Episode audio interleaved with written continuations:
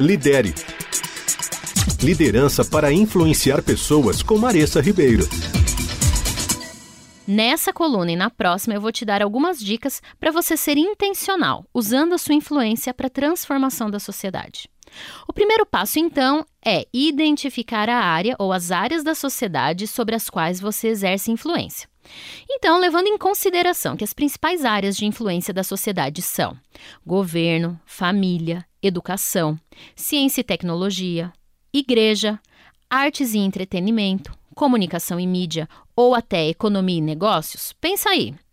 Quais são as duas principais áreas nas quais você está inserido atualmente?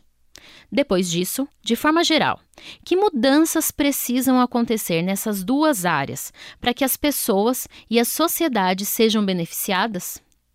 Depois que você identificar isso, pense como você poderia agir intencionalmente para impactar positivamente essas áreas? O que, que, você pode fazer usando os seus dons, seus talentos, suas habilidades e a sua influência, ou seja, a sua forma de agir e viver? E como essas coisas poderiam contribuir positivamente para a transformação da sociedade? Anote então suas ideias e não se preocupe com grandes ações, porque, em sua maioria, são muito difíceis e levam um grande tempo para a conclusão. Isso pode acabar te desmotivando. Ao contrário disso, comece pequeno.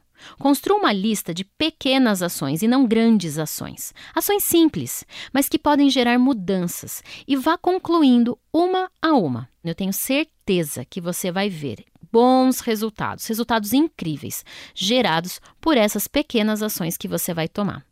E aí, topa o desafio? Lidere. Liderança para influenciar pessoas com Maressa Ribeiro. Para saber mais, acesse Move Leaders nas redes sociais.